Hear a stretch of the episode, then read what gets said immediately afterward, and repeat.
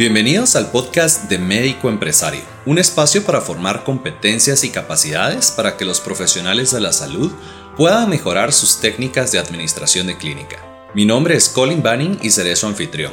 Por más de 19 años he tenido la oportunidad de acompañar empresas en diferentes sectores, incluyendo servicios de salud, para fortalecer las habilidades empresariales de sus gerentes y dueños. Bienvenidos nuevamente a nuestro podcast de médico empresario. Hoy tengo un tema muy interesante para ustedes. Eh, los primeros dos episodios hablamos un poco de los fundamentos de por qué tener marketing médico como un diferenciador importante, por qué desarrollar nuestra marca tanto a nivel personal como institucional. Y comenzamos a sentar algunas de las bases del modelo de atención, ¿no? De cómo de nada sirve tener el mejor programa de marketing médico si nuestro modelo de atención, eh, capacidad de poder brindar ese valor agregado al paciente al momento que el paciente llega a la clínica no se da. Entonces, el tema de hoy es un tema muy interesante que son las siete claves para la humanización de los servicios de salud. Y si escucharon el podcast de la semana pasada, eh, recordarán que hablamos un poco de, la empatía, de la humanización del servicio y de lo importante que era realmente marcar la diferencia, el servicio al paciente en ese modelo de atención para reforzar todos los mensajes que dábamos al momento de promover la clínica o nuestra marca personal.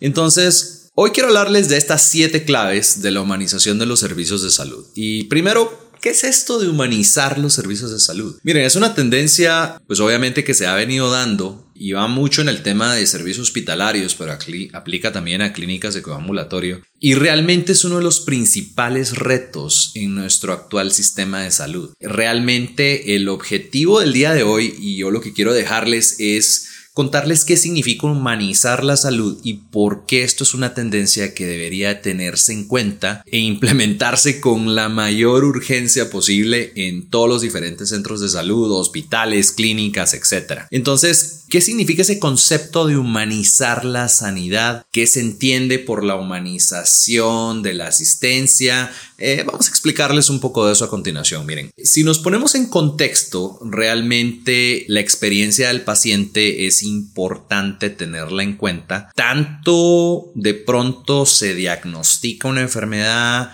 eh, la persona va a tener obviamente un cambio radical eh, muchas veces dependiendo de la severidad de la enfermedad en su vida, ¿no? Y esto interrumpe muchas veces eh, su flujo normal porque tiene que ir a hospitalizarse, tiene que estar constantemente yendo a citas del doctor, eh, genera muchas veces gastos que no tenían previstos, sobre todo si no tienen cobertura, y comienza a generar cierta ansiedad, sobre todo si tienen que hospitalizarse porque pues dejan de lado su rutina, su casa, su familia, ¿no? Cuando la persona pues llega al hospital, muchas veces el hospital puede ser un lugar hostil, puede ser un lugar frío, y eso pues genera esa sensación o incrementa, intensidad intensifica el estrés y la ansiedad que el paciente puede llegar a tener. Y probablemente a menor escala en clínicas de coambulatorio, dependiendo obviamente de las circunstancias y de la especialidad de cada uno de ustedes, pero en encuestas que hemos realizado a muchos pacientes, muchos de ellos coinciden en que hubieran esperado probablemente recibir un trato un poco más cálido, más humano de quien eh, los atiende. Eh, si recuerdan, la semana pasada cuando hablamos de, este tema yo les ponía el ejemplo de la recepción, ¿no? Desde que el paciente llega a la clínica, recibe de pronto una mala mirada o un trato muy frío o un trato muy impersonal, desde que no se le llama por su nombre, desde que la gente no se presenta, el personal de asistencia o el mismo médico, lo mismo ocupa en los hospitales, ¿no? Es un tema que va la percepción, ¿no? Nosotros podemos decir que brindamos el servicio de la mejor calidad, con los mejores materiales, con los mejores profesionales, pero si ese modelo de atención y esa percepción del paciente es mala, la voz que el paciente va a tener respecto a nuestra clínica no va a ser de un proceso y de un servicio y de un profesional de calidad, todo lo contrario. Entonces ya es donde vemos cómo la dignidad del paciente muchas veces se puede encontrar amenazada dependiendo de la instancia donde hay salas llenas de gente, asientos poco cómodos, no hay una atención al detalle, no le ofrecen ni un vaso de agua. Comenzamos ya a tener obviamente esa incomodidad donde no solamente tenemos un paciente que llega a nuestra clínica porque ya tiene una dolencia, y hay algo que lo molesta, sino que nosotros no favorecemos que la experiencia sea positiva, definitivamente ya es un tema que puede escalar. Entonces esta situación, pues muchas veces más allá de que haya una competencia técnica de un buen profesional, pues debe de priorizarse en cuanto a esa experiencia del paciente. Les mencionaba hace poco que esto es un tema que últimamente se está convirtiendo en una de las grandes tendencias en el sector salud. Eh, los cuidados cada vez se han tecnificado, Obviamente eso a costa de hacer más mecánicas las relaciones interpersonales. Ya no hay ese dinamismo, ya no hay ese toque de empatía, esa personalización con el paciente y muchas veces la tecnología acaba convirtiéndose en un obstáculo que impide que el paciente y sus acompañantes tengan esa atención humanizada. Y de ahí parte mucho de que no perdamos de vista que la tecnología como herramienta es nuestro mejor aliado, pero no debemos perder ¿sí? El toque personal y la atención obviamente en hospitales, en centros de salud, en las clínicas, pues obviamente... Eh, vamos a decir se cosifica, ¿no? Es como cuando empezamos a tratar al paciente como un número más y hay ese sacrificio o ese costo de oportunidad de un modelo muy empático donde obviamente manejamos el concepto de humanización con tres aristas. Primero, obviamente, humanizar la, la, sanidad, ¿no? Que es personalizar esa atención, es tener muy claro que detrás de cada enfermedad hay una persona que está viviendo esa experiencia de una manera muy, muy particular, que evidentemente se vuelve parte de su vida, ¿no? Sobre todo cuando estamos hablando de enfermedades crónicas, donde puede generar depresión, ansiedad, muchas veces también ciertas otras complicaciones, ¿no? Eh, el siguiente es la humanización de la salud, ¿no? Que significa mucho más que ser cordial, que ser amable, sino realmente ponernos en los zapatos del paciente y tratar, obviamente, al enfermo o al paciente como una persona, ¿no? Eh, más allá de solo una enfermedad o con algún síntoma en particular, sino generar esa empatía, ese vínculo, esa comunicación que nos lleva obviamente a un cuidado humanizado también, que considera obviamente al paciente como persona, eh, que no es solamente una relación funcional de médico-paciente o de enfermero-paciente o de personal de asistencia-paciente, sino que ya hay una relación personal que permite no solamente en ese vínculo fidelizar al paciente, que regrese, que se sienta atendido, consentido y que obviamente también en algún momento pueda hablar bien de nosotros, de nuestro servicio. ¿no? Entonces, hay una pregunta que es como, ¿será qué tan fácil es este proceso de humanizar los servicios de salud como tal, no?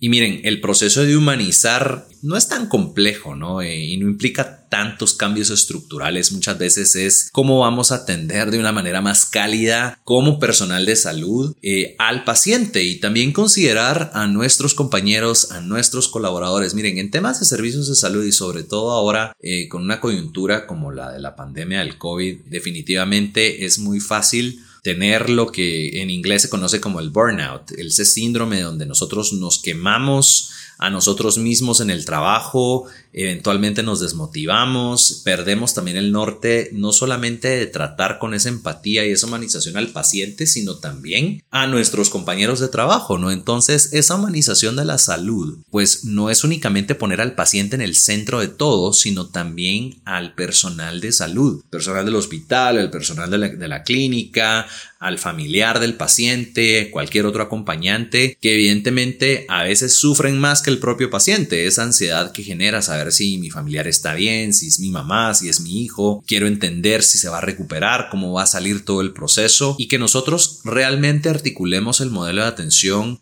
partiendo de esa calidez, de esa humanización, de esa empatía, nos permite evidentemente también aliviar muchas de esas tensiones, ¿no? Entonces, ya se vuelve más allá de crear un proceso que solamente sea estructuras, procesos, mecanismos, sino tiene que ver mucho con la actitud del profesional de la salud respecto al paciente, respecto a la situación, a tratar con dignidad no solamente al paciente, sino al familiar, cuidar los pequeños detalles como presentarse, tener claro su nombre, saber con quién está hablando. Yo en ocasiones he sido paciente eh, y en más de una ocasión me recuerdo que llega el médico y me llega y me saluda, ¿qué tal? ¿Cómo está? ¿Cómo vea? ¿Cómo se siente? Eh, y me hace todo el diagnóstico, el análisis, pero adivinen que nunca me dijo su nombre. Y se siente una situación tan impersonal eh, donde definitivamente no conecta a uno, ¿no? Y, se siente uno relegado a un segundo plano, ¿no? Sí, está bien, atiéndame, tengo una dolencia, tengo una emergencia, tengo un tema que ver, pero quiero entender también con quién estoy relacionándome, con quién estoy hablando, ¿no? Entonces,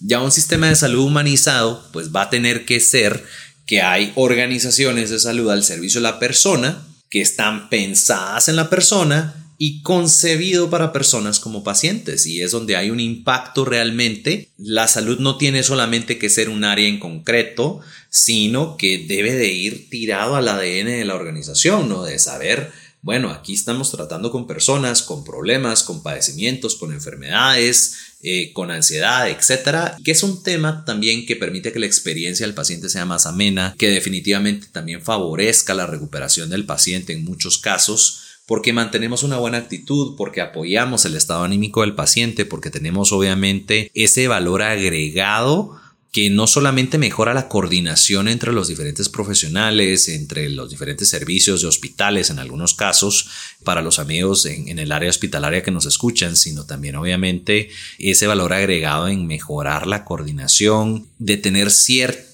empatía y de mejorar todo nuestro proceso, ¿no? Eso obviamente eh, trae pues ciertos beneficios, ¿no? El principio es reducir la ansiedad del paciente, esto es lo primero y principal. Evidentemente esa ansiedad pues puede no favorecer, sobre todo cuando son temas donde el tratamiento se encarece, eh, donde cada uno de estos días que pasamos en la organización de cuidados de salud pues hace que la cuenta suba más y yo estoy con esa premura, esa tensión, qué voy a hacer, cómo lo voy a hacer, eh, minimizar el estrés también de las personas. Eso fomenta obviamente la aceleración de la recuperación, reducir el uso de medicamentos, disminuir el dolor, atender el dolor también, entender cómo podemos aliviarlo y mantener esa cordial relación eh, en función no solamente del modelo de servicio, sino que el bienestar del paciente tome precedencia y pues, obviamente también se reflejado en la atención del personal. Entonces, estas siete claves para la humanización comienza primero con la seguridad del paciente, es el primer punto.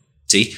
¿Qué debemos de tomar en cuenta en temas de seguridad del paciente? Prevenir lesiones, ¿sí?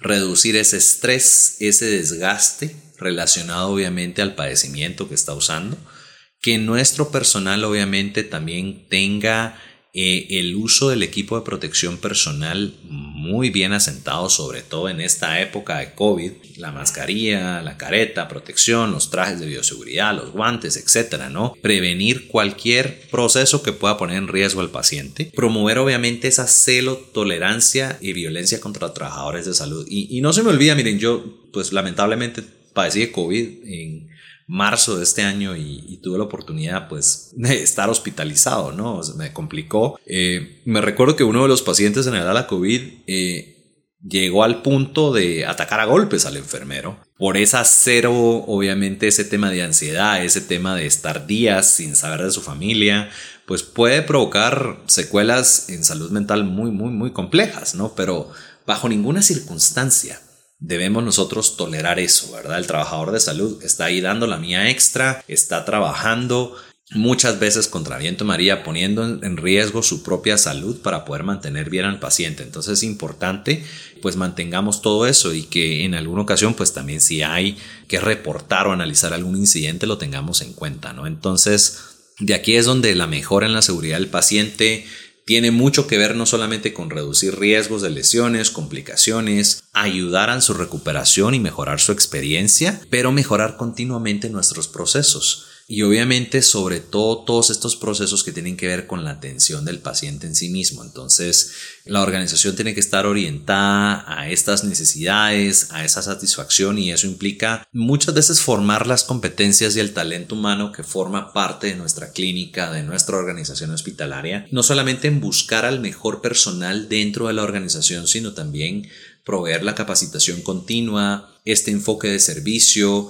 eh, que se enfoque a la atención del paciente, a la atención del familiar. Evidentemente, si algunos de ustedes tienen problema con esto, pues hay organizaciones que se dedican específicamente a asesorar organizaciones de salud. TGD Consulting es un muy buen ejemplo de eso. Trabajamos mucho con clínicas, con hospitales, con organizaciones de salud en general para articular estos procesos, para capacitar al personal, para mejorar la experiencia del paciente y obviamente venimos a ver todos estos temas. Lo tercero es el manejo del dolor. Hablamos un poco de eso anteriormente, pero miren, no sería posible humanizar los servicios de salud si no existiese por lo menos una política, una estrategia, un programa de manejo del dolor, ¿verdad? Eso es importante porque requiere una oportuna detección que haya una coordinación entre diferentes profesionales, lo que comúnmente llamamos este manejo interdisciplinario en casos que requieran una intervención aguda del dolor, ¿verdad? Independientemente de qué tipo de atención o servicio se requiera por parte del paciente, ¿no? Entonces aquí es donde empezamos a ver cómo optimizamos el recurso humano, todo este recurso técnico en una experiencia que vaya enfocada en la recuperación del paciente y en esta atención humanizada, ¿no? Lo otro es la calidez y es un concepto que hemos venido trabajando a lo largo de, nuestro episodio de hoy. ¿Y, qué es esto de calidez? Miren, al final es, se entiende cómo, cómo se trata al paciente, cómo se trata a su familia, con ese calor humano, con esa empatía, obviamente una actitud muy diligente, muy optimista, propiciar este ambiente cálido y agradable. y, cuando digo diligente realmente es eh, evitar que el paciente espere, el atender sus necesidades en el menor tiempo posible. Obviamente el paciente tal vez quizás esté en el punto el cual necesitamos obviamente prestarle un poco de más atención y aquí es donde definitivamente todas estas capacitaciones y mejora de procesos en nuestra organización se vuelve una prioridad no solamente en el proceso de cómo seleccionamos a nuestro personal, cómo lo capacitamos, qué tipos de entrenamiento le damos, cómo generamos una cultura en la clínica o en el hospital que fomente evidentemente tomar al paciente como prioridad. Y lo último, bueno, es comunicación asertiva. Miren, eh, la comunicación asertiva se logra realmente cuando hay confianza de ambas partes, ¿verdad? Y es donde logramos obviamente comunicar de la mejor manera cómo la situación se está dando en realidad, ¿verdad? Establecemos obviamente canales de comunicación eficaces, tenemos esta escucha activa, nos preocupamos genuinamente por el paciente, entendemos, eh, no lo interrumpimos, obviamente permitimos transmitirle de una manera muy clara la información que se requiere, no solamente acerca de cómo va evolucionando, cómo va recuperándose, cómo está el proceso en su plan de tratamiento, sino cómo manejamos la información, ¿verdad? Es el sexto punto acá, la información, la cual tiene que ser siempre, miren, clara, completa y suficiente para tomar decisiones apropiadas. Miren, al final del día, mucho de liberar la ansiedad y de manejar la tensión que pueda suceder en el manejo de un paciente complicado en el área hospitalaria o en un área ambulatoria tiene que ver mucho con qué también comunicamos, ¿ok? Y cómo mantenemos una información muy transparente y centralizada para que independientemente del profesional podamos tener acceso todos a la información a través de la ficha clínica, del historial médico, eh, obviamente tener un proceso de consentimiento informado que pueda realizarse por personal calificado en un lenguaje que el paciente entienda, ¿no? Evitar esos tecnicismos y que evidentemente se integre todo al expediente del paciente. Entonces, el manejo de la información se vuelve sumamente importante, no solamente en cómo se lo transmito al paciente y cómo lo comunico de la forma más clara posible, sino cómo documentamos todo esto en la ficha del paciente, en el expediente y manejamos toda la parte de consentimientos, evidentemente más allá de ser una obligación legal y ética, en cómo podemos obviamente nosotros también eh, manejar estos riesgos. Y esto obviamente tiene que ver con el último punto que es la fidelización del paciente. Entonces, aquí realmente ya todo el paciente que ha recibido los servicios, tanto en la clínica como en el hospital, eh, pues se convierte obviamente en un embajador de nuestra marca, de nuestros profesionales, se logra una relación que es estable, que es duradera, que se basa en la confianza, que se basa en buenos resultados y que provee ciertas estrategias que permiten no solamente la humanización del servicio como tal, sino también hacer sentir bien al paciente, que nos siga buscando, que lo hagamos partícipe del proceso eh, y del tema de recuperación. Miren, al final del día hay cosas que no se pueden sustituir. Eh, y una cosa es la presencia del ser humano ante los pacientes que están sufriendo un dolor. Eh, obviamente eh, una mirada, unas palabras, la calidez, la empatía, es importante tenerlo y obviamente esto nos permite tener también eh, este cuidado de los unos y de los otros en un servicio humanizado que no solamente se apoye en una buena imagen de la clínica, sino también en personal capacitado, en procesos bien definidos, en el uso adecuado de la tecnología y que obviamente eso nos permita trascender y darle la mejor experiencia al paciente posible. Así que este ha sido nuestro episodio de hoy. Les agradecemos su atención, los esperamos la semana que viene con más contenido.